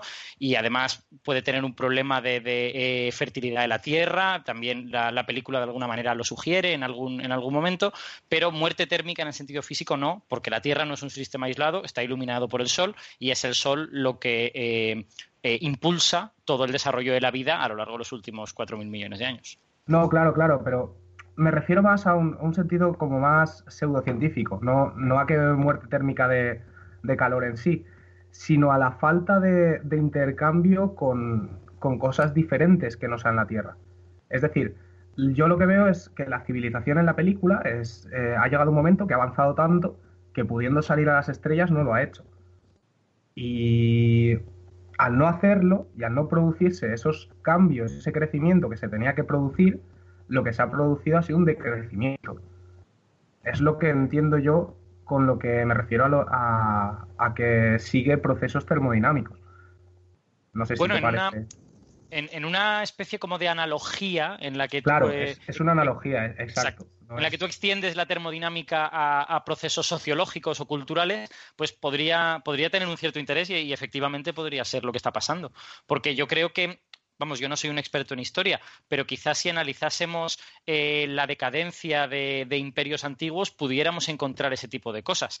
Eh, he sabido que el imperio romano prosperó mientras conquistó cosas y en el momento en que dejó de conquistar cosas no encontraron la manera de que el sistema fuera sostenible, ¿no? Por ejemplo. Exacto, es a, lo que me refiero, exacto. el problema es establecer la causa-efecto. ¿Dejó de conquistar porque había declinado o declinó porque dejó de conquistar? Pues tienes toda la razón, efectivamente. También, pero Sí, bueno, yo, yo es que sí que creo que en la película eh, esto que acabáis de hablar sí que es una de las críticas. Eh, primero sí que me gustaría puntualizar en que la enfermedad que se da en la película es una enfermedad tropical, eh, lo que viene a decir que el planeta se ha tropicalizado de tal modo que esa plaga se ha extendido a todo el planeta. Entonces sí que parece que refiere un poco al calentamiento global. También, como he explicado antes, con el cultivo de la ocra, que no es un cultivo autóctono de los Estados Unidos, sino de países también tropicales del norte de África y Sudamérica. Yo creo que por ahí da una pista. Y luego también hay que tener en cuenta que Nolan en sus películas eh, suele hacer bastante este tipo de cosas. Él es muy sutil. Tú cuando ves sus películas, eh, en un primer visionado disfruto mucho más con la película y la narrativa de lo que se muestra que de los conceptos. Pero luego cuando la ves una segunda vez te das cuenta de que utiliza conceptos siempre de manera muy sutil que cuando empiezas a tirar de ellos eh, te da para te da muchísimo juego, ¿no? Yo me acuerdo una discusión que tuvimos una vez con Inception en Facebook, salvo hay unos cuantos amigos, que, que dio para una conversación de cientos de mensajes y desde luego es una película que vamos a analizar. Eh, si, me dejas que haga, si me dejas que haga un pequeño apunte sobre la plaga. Sí. Claro. Eh, eh, todo, todo lo que has dicho es, es perfectamente correcto y de hecho yo no había, no había ligado algunas de las cosas que tú has dicho, que la plaga tiene eh, algunos aspectos de ser una infección fúngica, que, en fin, toda esta presencia del polvo puede que con el polvo vayan mezcladas las esporas. Me parece súper interesante todo, todo eso. Eh, la plaga tiene una componente de ciencia ficción, solo una, que se, que se que comenta en la película, que es que se respira nitrógeno no respira oxígeno y nos va a dejar a nosotros sin oxígeno que respirar. Eso que yo sepa, no hay ningún ser vivo, desde luego no hay ningún hongo, eso con toda seguridad, y, que yo sepa tampoco hay ninguna bacteria que pueda respirar eh, nitrógeno. A lo mejor estoy equivocado, pero creo que eso es una componente de ciencia ficción que pone Nolan para que sea más dramático y para que veas de verdad que es que el mundo se va a la porra, que va a desaparecer. Es cierto, es cierto y además eso es un apunte muy cierto porque precisamente la roya no, no, se alimenta de nitrógeno, como dice en la película, según creo y por lo que he investigado. Pero yo creo que eso también conecta eh, con la propia historia de la Tierra, porque el universo en el que estamos viviendo ahora, o sea, la, la Tierra como la conocemos ahora, no fue así en sus orígenes de la vida. Eh, sino que hubo una contaminación de oxígeno y que propició la vida que hay ahora. Yo creo que ahí un poco lo que dice Nolan es que eso puede también suceder y, habiendo un excedente de nitrógeno, como había en los inicios de la vida que hoy conocemos de oxígeno, pues solo con que una plaga de este tipo se adapte al nitrógeno y además en las condiciones ambientales para que prospere, podría significar una extinción de la, una extinción de la vida tal y como conocemos en base al oxígeno lo cual me parece un apunte bastante interesante y otra nueva extinción a añadir a las decenas de películas de este género. Dicho esto, eh, yo, si queréis, seguimos con, con, el, con el tema de la emoción y la ciencia porque me parece interesante y creo que también se ve en otro aspecto de la película, que es en en los robots, en TARS y en CASE, que también conectan muy bien con 2001, como ha comentado Alberto, y que también eh, de alguna manera nos ejemplifican una forma de inteligencia artificial que es cuanto menos curiosa. Yo a mí me parece que es significativo que, que estos robots tengan configuraciones humanas como puedan ser como pueda ser el humor o la honestidad que tienen implicaciones hasta cierto punto emocional. Y también me parece interesante porque los robots, cuando, sobre todo TARS, porque creo que Case es, eh, es más modesto en esto, en, lo del humor, pero TARS siempre está diciendo eh, chistes, haciendo bromas sin que nadie se lo pida. Lo cual yo creo que tiene mucho que ver también con la cuestión de la emoción y ciencia. Eh, no soy un experto en inteligencia artificial, pero creo que una de las dificultades de la inteligencia artificial es precisamente la voluntad de saber. Tú puedes crear una computadora que pueda hacer los cálculos más difíciles, que pueda acumular mucho saber, pero si la computadora no tiene voluntad de saber, eh, no se puede equiparar a la inteligencia humana. Creo que, ese es, creo que ese es uno de los obstáculos que hay actuales. En TARS eso parece que está superado porque él habla cuando, cuando quiere, cuando ve la oportunidad, suelta su chiste y ya está, ¿no? Entonces, eh, no sé si, si, podríais comentar algo de cómo se aborda la inteligencia artificial en esta película, si nuevamente nos encontraríamos en esa confluencia de emoción y ciencia, eh, etcétera. Alberto, te paso la palabra de nuevo. Vale, bueno, sobre, sobre los robots, eh, yo tengo que decir que aparte de que me sorprendió mucho la, eh, la, forma física que Nolan les da, porque les da la forma como de una especie de prisma eh, que, se divide en cuerpo y en patas en un momento dado, yo, de hecho, no sé si me veo fuera de texto, pero, pero pienso que eso es un guiño más a 2001 y que, y que Nolan dice, son el monolito de 2001, estos, estos robots, quizá los, estos humanos cuando evolucionen mandarán estos robots en forma de monolito a algún sitio, ¿no? Tuve esa sensación cuando, cuando vi la película, porque le podría haber dado una forma humanoide y habría sido mucho más normal. Y decidí darle una forma prismática, que es una forma bastante inútil en general, salvo para meterlos en un armario. Eh, Bueno, y en cuanto y en cuanto al asunto de la emoción, sí se comenta en un momento dado, que me parece que es en el planeta de hielo, que Mann eh, está llevando a Matthew McConaughey a, a la trampa, digamos, y le está contando una especie de milonga de, bueno, ¿por qué no se llevaron robots? Le está entreteniendo para que no piense demasiado, básicamente. Y le dice, ¿sabes por qué no mandaron robots a esta misión? Porque no son capaces de improvisar, porque es necesario un humano, un humano es capaz de hacer esto y un robot no. Lo cual nos está diciendo que aunque han sido capaces de programar una directiva de humor en TARS y sin embargo, no han sido capaces todavía de dotarles de la innovación que es característica de la, de la mente humana. ¿no? Por lo tanto, estamos hablando de una inteligencia artificial que imita a los humanos, pero que todavía los imita con programación, ¿no? Que, no los imita eh, con su propia iniciativa. Esa es la sensación que yo tengo. Sí, pero si me permites, eh, en el momento en que hablan el doctor Romilly, eh, creo que es el doctor Romilly, sí, y Cooper, sobre el poder entrar en ese agujero negro para, para sacar los datos, TARS, si bien recuerdo, prácticamente se ofrece para lanzarse al agujero negro, ¿no? Y eso a mí me parece muy interesante porque el Dr. Mann, cuando está en el planeta este lado, le dice al Dr. Cooper que él se ha enfrentado a grandes retos que nadie y que él eh, no puede entender todo el sufrimiento por el que ha pasado y que debería y que si lo hubiera pasado comprendería su decisión. Pero sin embargo, los personajes más emocionados de la película, que son Cooper y Emily, en el momento en que tienen cuestiones eh, de vida o muerte, deciden eh, sacrificarse, ¿no? Emily cuando está en el planeta, este del agua, y queda atrapada, y Cooper cuando también decide tirarse al agujero negro. Pero Tars también hace eso en ese aspecto. Y de hecho tienen una especie de discusión también al final a este respecto.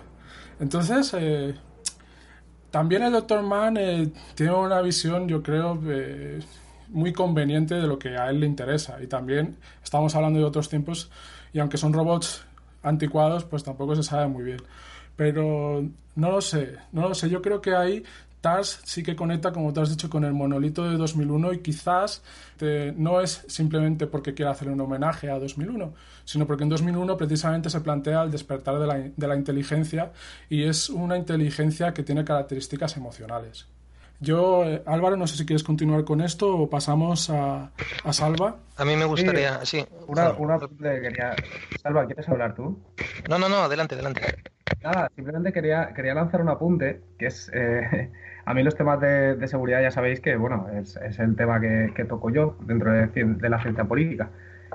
Y hay una cuestión que, que, me, que planteo yo, sabiendo todo lo, lo que hemos planteado de la inteligencia artificial, yo planteo que si si nosotros sabemos que las inteligencias artificiales y, los robots pueden llegar a ser mejores que nosotros, los humanos, en prácticamente todos los aspectos, ¿sería seguro darles la posibilidad de crear? ¿Darles esa posibilidad de tener imaginación? ¿Darles esa posibilidad? ¿Puedo, ¿puedo decir algo al respecto? Por supuesto. claro, claro. Es una pregunta de lanzo. A mí es una, me parece una pregunta súper interesante ¿eh? Eh, y, yo he pensado de manera amateur sobre ello, porque tampoco soy un experto en inteligencia artificial ni en nada, pero tengo la sensación de que eh, esa pregunta nos la hemos hecho en otras ocasiones en el pasado, no con robots, sino con otros humanos. O sea, en, el pasado, grupos de élites de humanos han pensado si valía la pena dar educación, dejar pensar, dejar votar a ciertos otros grupos de humanos.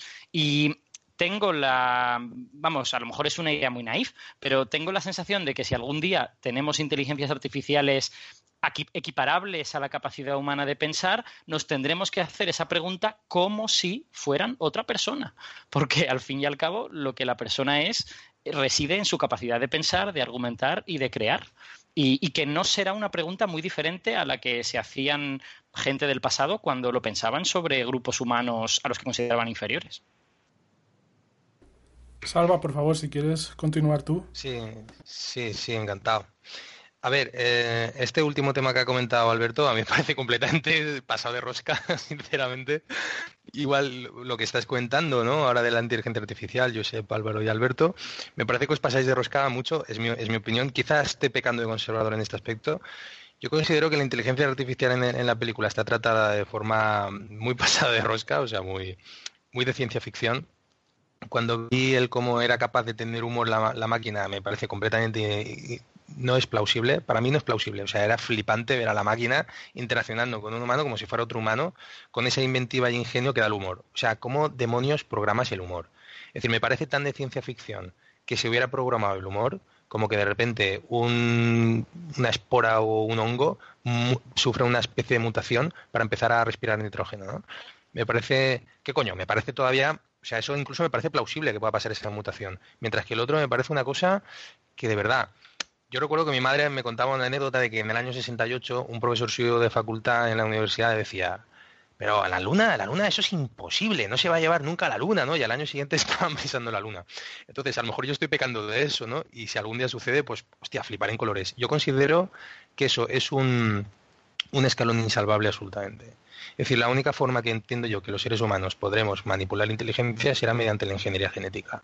Ahí igual te lo compro, en un momento dado pero directamente inteligencia artificial mecánica, a base de chips, algoritmos o lo que quieras, yo creo que eso tiene un techo de cristal insalvable, pienso.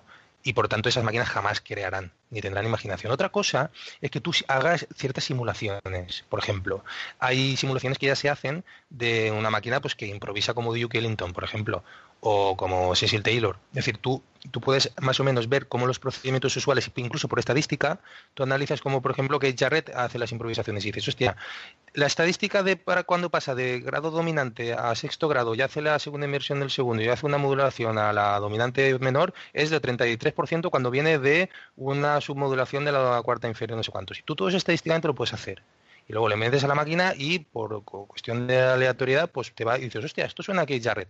Ah, vale, muy bien, pero tú has programado una simulación, que creo que es un poco por donde iba antes Alberto. Una cosa es que tú simules y otra cosa es que tenga la capacidad de generar algo nuevo.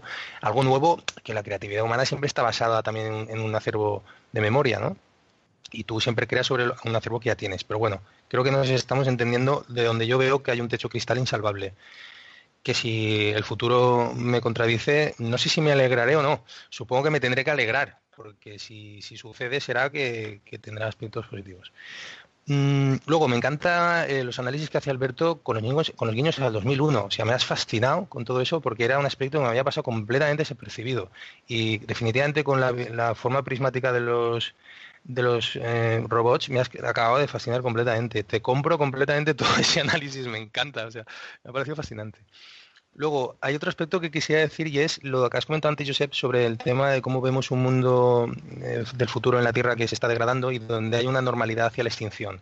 Y lo que habéis comentado entre tú y Álvaro, de que decía Álvaro que bueno que, hay una tendencia a mantener el statu quo aunque tú te sepas que aunque sepas que te vas a, extinguir yo hay un elemento ahí que no sé si ayudaría a reflexionar ese aspecto y es que puede que haya habido una reducción poblacional drástica que haya hecho que haya menor presión por la lucha de los recursos y en la medida en que eso es así, el escenario Mad Max se reduce. No es una hipótesis. Yo creo que la película tampoco da indicios para llegar a una conclusión en ese sentido, pero podría estar ahí. Luego, hay otro elemento que me parece un error en la película. Un error, que a lo mejor hay más, pero hay un error ya no que si científico tal, no, no, hay un error directamente lógico. O, a ver, me explico. La bajada al primer planeta saben que va a comportar un desfase temporal de la hostia. Es decir, cada hora que se tiran ahí son 20 años, ¿no? Más o menos. Tío, tan difíciles de deducir, y se supone que estamos tratando con mentes brillantes, de deducir que la señal que te llega de ahí te está llegando desde hace no sé cuánto tiempo y por ese desfaso temporal en realidad lo que a ti te está llegando corresponde a dos segundos de ese mundo, tío. O sea, de verdad. Totalmente de acuerdo. Qué razón que tienes, yo también lo he pensado. claro, tío. Es que es una cosa que dices, la puta madre, tío. O sea, cuando están ahí los tres o los cuatro, no me acuerdo ahora, eh, digamos, decidiendo en la nave por qué planeta empiezan, macho, ese tiene que ser el último porque no tienes certeza sobre qué mierda te está queriendo decir eso. Sí, efectivamente, ese es un defecto de la película eh, súper serio, ¿no? Porque ellos se, comportan como premios Nobel durante media hora de la película en la que te están explicando relatividad general y luego de repente se les escapa esto. Claro, tío, y me tengo una clavada de pata que dices, la puta madre. Y claro, pierden ahí 25 años, ¿no? O sea, que dices, uff, muy heavy, ¿no? Y además esto se relaciona con otro aspecto que, bueno, creo que habéis comentado, pero yo quiero insistir en ello, en la tesis de cómo el amor, eh, la película, a lo largo de toda, la película hay momentos donde básicamente te dicen que cuando decides desde el amor profundo decides bien. Y, ahí en ese momento también en que están decidiendo qué planeta abordan antes, pues la, la científica, la matemática hija del, del científico este, quiere ir al planeta donde está su enamorado, ¿no? Y precisamente lo descartan por eso. ¿Verdad? O sea, el argumento racional dice, no, tú lo estás eh, diciendo desde el corazón y no desde la mente. Y luego resulta que era la decisión adecuada, ¿no? Eso también recalcarlo como reforzar la idea de que Nolan está todo el, todo el rato diciendo que las decisiones, o sea, que lo que mueve realmente el mundo y donde están las certezas últimas es el amor. Luego, en tercer lugar. De hecho, es, curioso una cosa más, que es que eh, ella tiene argumentos para defender ir a ese planeta. Los datos que vienen de ese planeta en realidad son mejores. Eh, y, esos argumentos son totalmente soslayados en el momento en que se dan cuenta de que ella está enamorada del, hombre que está allí. Eso es. Eso, eso es, eso es. Eso, eso es bueno. Yo, ¿eh? tengo, tengo, una pregunta para Alberto que tiene que ver con lo, que ha dicho Salva del planeta. las fuerzas de marea que genera un agujero negro supermasivo, ¿no mm. se cargaría en el planeta? Eso depende de la distancia a la que esté del agujero negro y de otras cosas. Eh, a ver, este, este, planeta está un poco en el límite de lo posible realmente, porque la, la ola gigante que tú ves no es una ola, la ola gigante es una marea. Es una marea gigantesca provocada por el agujero negro. El hecho, de que la, el, hecho de que la ola se esté moviendo por la superficie del planeta y alcanza a los personajes te dice que el planeta está rotando a una velocidad diferente a la que se traslada. Y eso es inusual, porque cuando un cuerpo pequeño está en torno a un cuerpo grande, lo normal es que se quede bloqueado, como la Luna con la Tierra, y mire siempre en la misma dirección.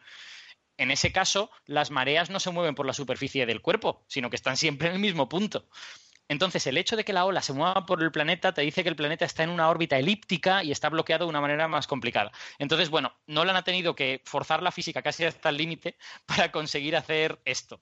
Y en esa órbita elíptica yo no pondría la mano en el fuego de que no tengas razón y que realmente el planeta debería haber estallado en, unos pocos miles de años, probablemente.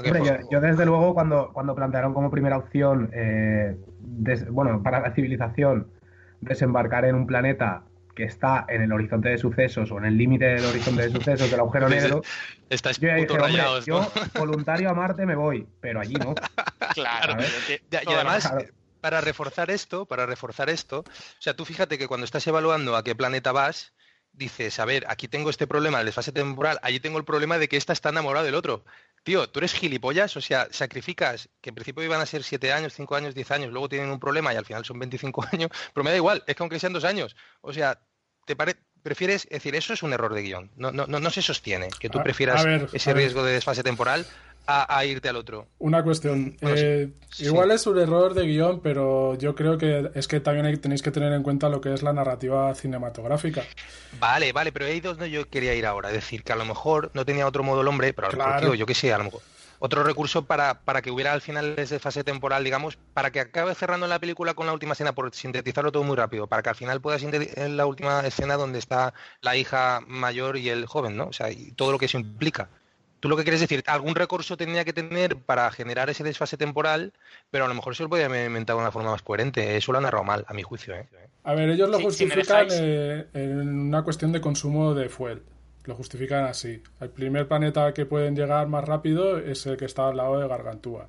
Lo justifican así, sí. Y significa que si llegan ahí, pues consumen poco fuel y si resulta que es el planeta óptimo, pues eso también facilita el poder ir a la Tierra, estudiar datos, etcétera, iniciar la misión cuanto antes, porque hay una cuestión de urgencia que está en toda la película.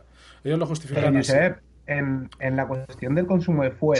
Sí, es, verdad eso. Eh, lo que hablan del planeta ese, el, primer planeta que visitan, el de el mar, hablan de que tiene una gravedad de 120 o 130% más que la de la mm. Tierra. Sin embargo, el otro planeta tiene el 80% de la gravedad de la Tierra. Quiero decir, si yo quisiera ahorrar fuel, no bajaría un planeta que tiene más gravedad, porque me costaría mucho más salir. Sí, sí, es, una, es una argumentación bastante contradictoria, porque de hecho eh, ellos se ponen, para, para, que, para no perder tanto tiempo en principio, se ponen una órbita larga alrededor del agujero negro en lugar de bajar al planeta. Eh, y eso también les hace gastar más fuel. Entonces, bueno, es, un poco difícil y contradictorio todo, y esto dejando de lado otra cosa que, tampoco tiene sentido, que es que Gargantúa es muy bonito con su disco de acreción de materia brillando que le crea esa corona alrededor y tal, y que por cierto, el cálculo de relatividad general de qué le pasa a la luz del disco de acreción cuando, cuando rueda alrededor de un agujero negro, ese cálculo eh, se publicó y es un paper científico que salió de esta película, curiosamente. Em, bueno, pues ese, disco de acreción tan bonito, que, que, da para una imagen chulísima que yo he utilizado en charlas no sé cuántas veces, eh, ese disco de acreción está emitiendo rayos X como una moto. Y ese planeta está esterilizado de manera instantánea y todo el mundo lo sabe. Entonces, otra razón más para no ir ahí. Pero bueno. Vale, bien. Ah, hay algunas cosas que quería, que quería que se me ha quedado en el tintero, Josep. Eh, otra cosa, em, quiero recalcar lo curioso que es el personaje de Matt Damon. Me parece un personaje riquísimo eh, para el poco tiempo que tiene la película, la complejidad que tiene ese personaje me parece una cosa a enmarcar, ¿vale? El, su mezquindad que luego al final resulta que ya no te parece tan mezquino porque lo acabas entendiendo y aún así te acabas cagando en su puta madre. Y es muy interesante ese personaje, ¿verdad? Muy interesante.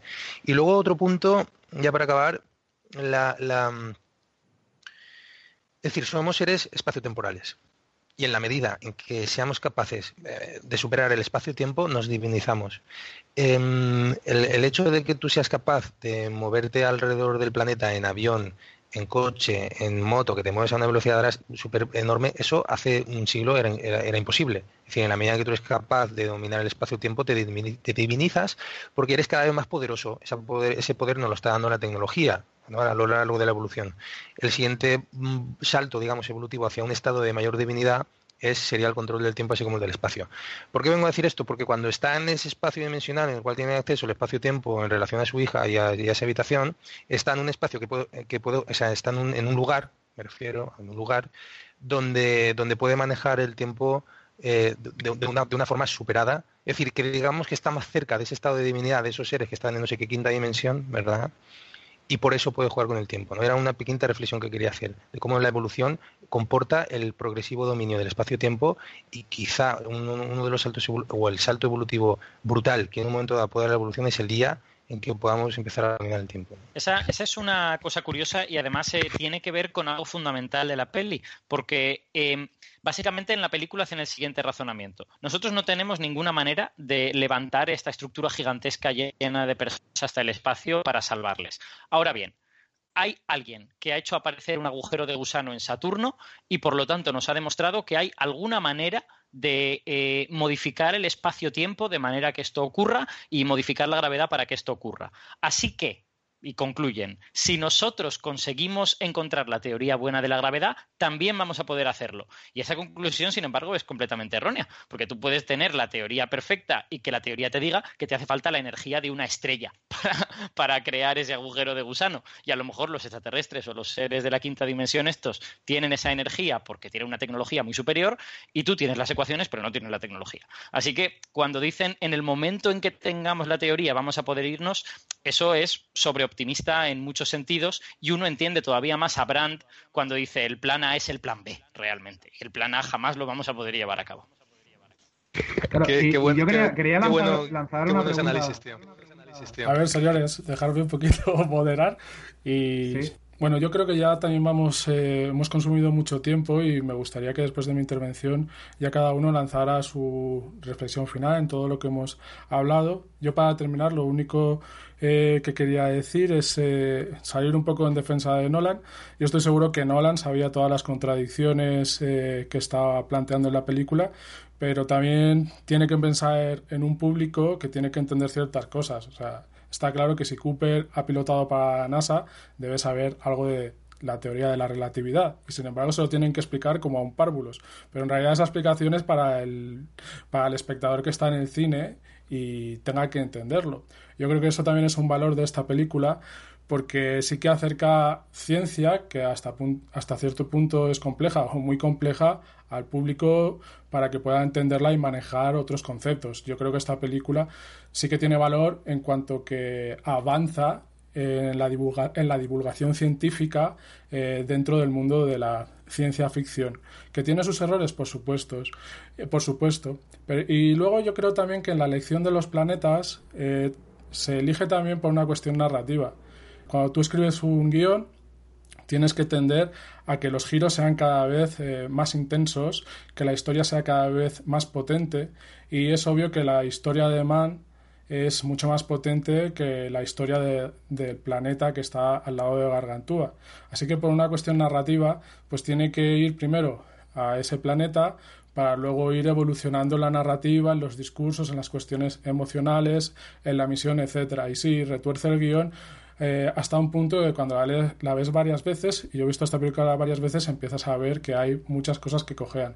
Pero yo creo que el valor de esta película, más allá de sus errores, es los conceptos que maneja, eh, el avance que hace en la divulgación de la ciencia y todos esos eh, guiños que tienen que ver con la política, con el pensamiento político contemporáneo que es tecno-optimista y que nos está acercando a un escenario muy parecido en la película. Bien, yo quería lanzar esta reflexión final y ahora, si, os parece, cada uno de vosotros eh, podéis lanzar vuestro, vuestra conclusión final en base a todo lo que hemos discutido y lo que queráis aportar. Eh, Alberto, por favor. Bueno, pues eh, yo concluiré diciendo que eh, Interstellar es una película que tiene prácticamente tantos aciertos como defectos. Yo creo que tanto a nivel científico como, cinematográfico, como el tiempo es limitado, pues solo hemos comentado unos cuantos, pero podríamos hablar de otros, como por ejemplo el agujero de gusano que aparece en la órbita de Saturno y que debe de tener más o menos la masa del Sol y por lo tanto el sistema solar debería salir volando en todas direcciones. Em, pero eh, con todos esos aciertos y todos esos defectos, en mi opinión, lo que hace que esta película sea muy notable es que te transmite una gran pasión por conocer y que te transmite también la idea de que la ciencia puede servir para cosas que hagan un bien a la humanidad. Es cierto que lo transmite de una manera grandilocuente, es literalmente eh, la aventura científica de esta gente puede salvar a la humanidad, cuando en realidad la ciencia hace cosas mucho más modestas y a veces muchísimo más útiles que, esto, pero transmite una idea que yo creo que es muy emocionante y que nos devuelve a los tiempos en los que creíamos de verdad que el estudio del espacio y el viajar allá arriba era lo que iba a hacer que la humanidad avanzase y que el quedarnos aquí era lo que hacía que la, que la humanidad se quedase atrasada esos tiempos de los años 60 y 70 que yo no los viví, pero cuando veo las cosas que decía la gente de esa época, en cierta manera los añoro, esta película me los ha hecho revivir en cierta manera. Y yo creo que eso es, un valor muy importante que esta peli tiene y que mucha otra gente ha visto, sobre todo los que nos gusta el espacio y que nos sentimos muy emocionados por esa, por esa eh, fascinación de la exploración espacial, ir a lugares a los que nunca nadie ha ido y, y enfrentarte a cosas que nunca nadie ha visto. ¿no? Y, creo, y creo que eso está muy bien reflejado en esta peli y además es un guion que se disfruta, la película está muy bien y le acabas perdonando los defectos que tiene, que como digo, en mi opinión son bastantes. Salva, si quieres eh, concluir, por favor. Sí, a ver, muy brevemente, este comentario último que ha hecho Alberto, interesante, esto de que los años 60-70, eh, digamos, la carrera espacial parecía que era una vía de desarrollo a futuro de la humanidad y tal. Eh, bueno, eran los tiempos de los 30 gloriosos en Europa, a nivel mundial, digamos que había una cierta prosperidad general, aunque siguen habiendo evidentemente desigualdades económicas a nivel planetario, pero parecía que había un escenario en el cual todo iba mejor, todo iba mejor, y en ese momento a lo mejor ese sueño pues podía a lo mejor tener sentido, aunque siempre ha habido una crítica de por qué tantos millones intentando ir a Marte mientras la gente está muriendo aquí, ¿no? Es decir, ahí hay una discusión a lo mejor más de orden político donde tú podrías estar pensando que todos esos recursos deberían estar destinados a desarrollar la justicia social en lugar de a una carrera espacial que no sabemos a dónde va. ¿Dónde va? A que al final los cuatro poderosos se puedan eh, evacuar mientras los demás nos morimos aquí, en un hipotético escenario. Es decir, esa investigación en última instancia, ¿dónde va? Yo sé que luego de ahí, de todas esas investigaciones, se derivan muchas aplicaciones tecnológicas que mejoran la vida de la gente y tal. Bueno, sí, pero siempre dentro de un, sistema productivo inserto, dentro de una estructura social que perpetúa la explotación y las diferencias sociales. Y, tenemos otra vez el problema de la justicia social y a, dónde quiero destinar mis recursos. Es curioso porque en esta película pasa un poco al revés. Es decir, te das cuenta de que estás en, en una precariedad extrema que probablemente esos recursos evidentemente, eh, tendrían sentido ayudar a la humanidad y, sin embargo, sabes que la dinámica es a la extinción y por tanto ahí paradójicamente es cuando dices, no, no, ahora es donde hay que destinar, ahora ya sí tengo que destinar a esto muchísimos recursos más allá de los principios de la justicia social, precisamente porque a lo mejor la única esperanza de salvación de la humanidad, cosa que en los años 70, 60 70 no necesariamente entendías que esa carrera especial tuviera nada que ver con la salvación de la humanidad, sino simplemente con su simple evolución. Sí, pero salva una, un, detalle. Esa, esa dicotomía del dinero que se dedica a la exploración espacial o a la investigación básica, si quieres, a la física de partículas, no se dedica a ayudar a la gente, a todas estas cosas, es una dicotomía un poquito falsa, ¿eh? porque realmente durante muchas décadas hemos tenido dinero y no lo hemos dedicado a ayudar a toda esa gente. Entonces, Por eso te digo que es un problema político. Yo no estoy diciendo que haya que dejar de destinar a investigación. No, salva, una cuestión de prioridad. De todos modos, de todos modos es otro debate. Estamos en una ronda de conclusiones y yo sé que eso era otro debate. Perdona, perdona. No, te, quería hacer un apunte, Salva. Te quería hacer un apunte. Eh, lo que vale llevar una misión a la Luna, ¿vale? Es menos de lo que dedica el Estado español a la Iglesia Católica, por ejemplo. Bueno, eso es un muy buen apunte, pero habría que ver también la relación entre los años. Bueno, no vamos a entrar ahí. Dejarme acabar la conclusión. me parece maravilloso. Eh, que yo no me va a matar. Déjame acabar la, sí, la conclusión.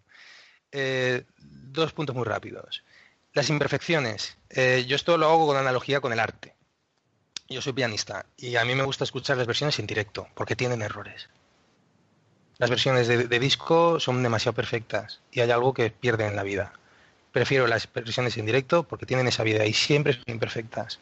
Y te reconcilia con la asistencia contigo mismo cuando escuchas a, a Marta Argerich guarrear en pasajes, ¿no? dices, hostia, es que Marta Argerich también guarrea en pasajes.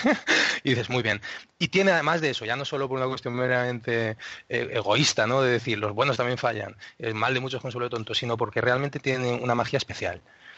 Eh, yo creo que con las películas pasa igual. Y además yo creo que hay imperfecciones de dos órdenes. Uno, eh, imperfecciones del tipo lo que hemos comentado antes, fallos de guion que a lo mejor están poco reflexionados y a lo mejor incluso son imperfecciones asumidas, como decía Josep, porque dices, joder, tengo que montar esta estructura y, coherentizarlo todo, a lo mejor no es jodido. Esto también me retrotrae de una forma analógica aquello de lo de... Mm, eh, lo de... ¿Cómo se dice? El amigo de Einstein, el teorema de Gödel. Es Gödel, ¿no? Eh, esto de que tienes consistencia o perfección o inconsistencia, y si tienes consistencia, tienes imperfección, básicamente. Es decir, no puedes tenerlo todo, tienes que lograr un equilibrio expresivo, y ahora estamos en un nivel del arte, ya no de la matemática, y entonces tú tienes que asumir imperfecciones para tener fuerza narrativa. Y hay, un, por ejemplo, un cuadro de Manet donde está la, la, camarera y el reflejo del espejo, tú no deberías verlo por la perspectiva que tienes, sin embargo, Manet te lo saca y lo ves. Y si ya nos vamos más allá, pues a modo de representación de la realidad, que no son los figurativos, y sin embargo tú tienes, estás, una pegada expresiva con ello. Y te viene uno y te dice, esto es imperfecto. ¿Por qué? Porque no representa la realidad. Bueno, pero es que yo estoy en una obra de arte. Mi objetivo no es necesariamente representar la realidad. Y me puedo cascar un agujero gusano al lado de Saturno porque narrativamente y expresivamente a mí me conviene. Y yo sé que eso no responde, pero eso para mí es legítimo. Entonces, si hay dos imperfecciones, una, las que yo asumo para expresar lo que quiero, conscientemente, como sería el agujero de gusano al lado de Saturno, y dos, imperfecciones de guion que no me acaba de cuajar porque cuarentizar todo lo que a lo mejor quiero meter en un guion de dos horas, pues eso necesariamente me va a rechinar. Y para acabar, lo que quiero decir que para mí eso no es un defecto, que incluso yo, soy muy de buscarle los defectos a las películas, pero no para degradarlas, sino para incluso verlas en toda su dimensión y su belleza. Y para acabar, eh, para mí Interestelar en última instancia sigue siendo una actualización de, una, de, la, de la historia de siempre, de que el amor mueve montañas y que la vida es amor esto dicho así es como si vieras una pancarta de Jesús te ama y dices, pues muy bien, no lo sabía. Es decir, como que parece como muy tópico, ¿no? Pero sigue siendo así. Y he entendido el amor no en un término meramente romántico, sino como lo que estaba comentando Josep en otro momento del programa, ¿no? Y nada más. Muchas gracias, Alba. Álvaro, si quieres eh, concluir. Sí, yo... Eh, una de las cosas que más me ha interesado de la película es el hecho del estancamiento, de de la población. Yo he visto también muchos vídeos de Robert Zubrin, que es un eh, ingeniero aeroespacial, que habla siempre de cómo el ser humano debe colonizar Marte, pero ya. Y yo lo veo, como he dicho antes, con, respecto a la física, lo que veo es que la, población humana ahora está estancada. No estaba estancada en los años 60-70, como ha dicho Alberto. Yo estoy de acuerdo con, con Alberto. La carrera espacial lo que muestra es a una humanidad que aunque tenga sus diferencias, está junta en conseguir un objetivo común. Porque el logro de pisar la Luna no es un logro estadounidense, el logro de salir el primer hombre al espacio no es un logro de la Unión Soviética, son logros de la humanidad. Y son logros que pueden contribuir a unir a la humanidad, a poder empezar a vernos desde un punto de vista que no, no nos hemos visto nunca. Que no es desde un punto de vista de somos humanos y lo podemos con todo, no, es desde un punto de vista de somos una cosa tan frágil y tan solitaria aquí que parece mentira que tengamos que pegarnos tanto para convivir en este sitio. Yo es lo que veo básicamente de, de, lo que transmite un poco lo que podría entenderse de lo que dice la película con lo del estancamiento. Estoy de acuerdo con Salva, que creo que la película también eh, es una especie de cuento, porque en mi opinión es como, como un cuento que, que, utiliza la ciencia para contarlo. Y básicamente sí, el, el resumen de la película sería como el, el, amor lo puede todo, el amor mueve montañas. Y luego hay una, una última cosa que a mí me encantó de ver la película, yo la vi en el cine, y una cosa que me encantó, porque yo, yo soy un apasionado, como he dicho antes, de, Carl Sagan y de, de todas las cuestiones de astrofísica, de, de física incluso. Eh, yo soy un apasionado de todos esos temas. Y hay una cosa que me encantó cuando fui a ver la, película al cine, y es que yo fui a verla con gente que tampoco se había interesado tanto en esos temas. ¿vale? Sí que tenía un colega que sí que era, era como yo, que nos, nos encanta este tema, pero tenía otros que no. Y lo que me encantó fue que no paraban de preguntarnos cosas yo creo que es lo, lo, más relevante de esta película es que a pesar de no ser un documental, sí que despertó la curiosidad de las personas que estaban a mi lado que nunca se habían interesado por este tema. Y yo creo que esa es, esa es mi conclusión. Es una peli que hace ficción, en definitiva. Claro, claro, pero no es una peli de ciencia ficción como Star Wars. Es una peli de ciencia ficción que da pie a que la gente pregunte y que te pregunte cosas que me preguntaron como ¿por qué la nave gira? ¿Sabes? ¿Por qué las naves no son grandes bloques que vagan por el espacio, sino que son pues una pequeña cosa que gira y que está compuesta por módulos? Eso a mí me lo preguntaron. Y a mi colega también se lo preguntaron.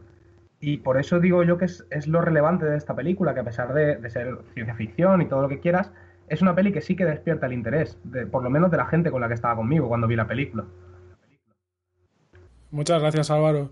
Habéis abierto al final un tema que también es interesante para discutir, que es este de la inversión en, en cuestiones eh, del espacio, de, seguir explorando el espacio y la verdad es que yo solo quería añadir un apunte y es que la NASA realmente no, no está recibiendo mucha inversión en estos momentos y que gracias a NASA eh, disfrutamos de inventos como por ejemplo el microondas.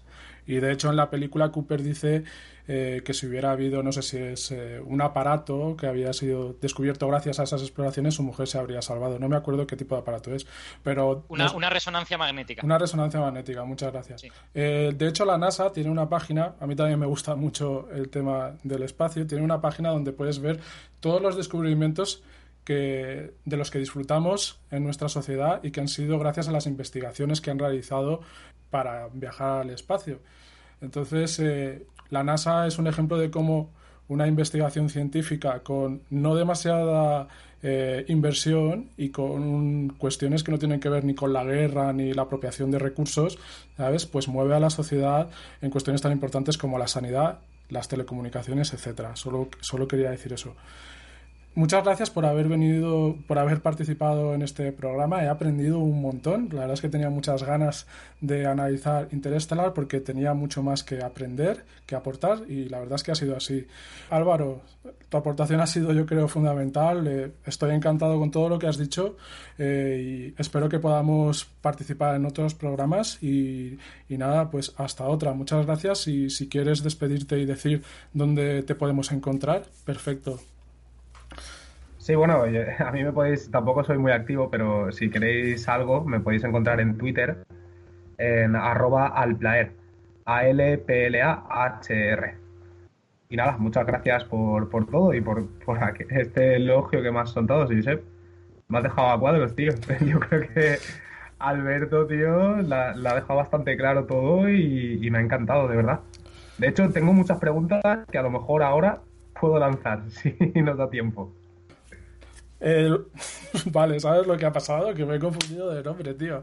Quería decir Alberto de, ah, Álvaro. Ah, claro, claro, vale, sí. Vale, pues vuelvo a empezar, claro. Digo, hostia, es que, yo, mi, aportación ha sido fundamental. Hombre, pues no lo sé, no lo veo para tanto, ¿eh? No, yo, yo creo que realmente la estrella de este programa ha sido Alberto, y disculpa porque me he confundido con tu nombre. Eh, y Álvaro, tampoco te menosprecies porque realmente también has aportado un punto de vista a nivel político bastante importante, eh, como siempre además. Bueno, Alberto, disculpa porque me he confundido con tu nombre, pero todos los elogios que he soltado iban eh, encaminados a ti y nada, espero que puedas participar en otros programas y dónde te podemos encontrar. Tranquilo, Josep, no, no hay ningún problema. Además, yo creo que, todos hemos aportado cosas y que ha sido una conversación súper interesante. Casi, casi nos, nos, deja la puerta abierta que hagamos un segundo programa, porque podríamos hacerlo, ¿eh? de, la de temas que se han quedado en el tintero. Eh, bueno, a mí si, si, queréis escuchar las cosas que hago de divulgación, pues me, podéis encontrar, por ejemplo, en, en Twitter soy Ciencia Brújula por la sección que tengo en Onda Cero Radio que se llama La Brújula de la Ciencia y si queréis buscarme en Facebook, pues podéis buscarme también en La Brújula de la Ciencia. Y ahí podréis ver pues cosas que cuelgo de ciencia, los podcasts de lo que hablo en la radio y preguntarme cosas si os apetece. Muchas gracias, Alberto. Y bueno, gracias a ti, Josep. Un placer. gracias. Y bueno, Salva, pues como siempre, creo que este ya es tu tercer programa, como siempre aportando un valor filosófico súper importante y nada, bueno, ya eres asiduo y me encanta también que puedas participar en estos programas y bueno, eh, también dinos dónde te podemos encontrar y despídete. Nada, muchas gracias, me lo paso pipa eh, en estos programas, la verdad. Em, nada, a mí en Facebook, Salva Mestre, Salvador Mestre, pues por ahí me encontráis. Eh, pues ya nos despedimos. los temas que hemos tratado aquí también se tratan en otras películas. Tenemos muchas de ciencia ficción que vamos a analizar eh, creo que la próxima será Blade Runner, eh, así que nada, eh, seguro que nos dará pie a continuar las cuestiones que no hemos podido terminar con Interstellar y si no, pues haremos otro de Interstellar. Muchas gracias y hasta, hasta pronto.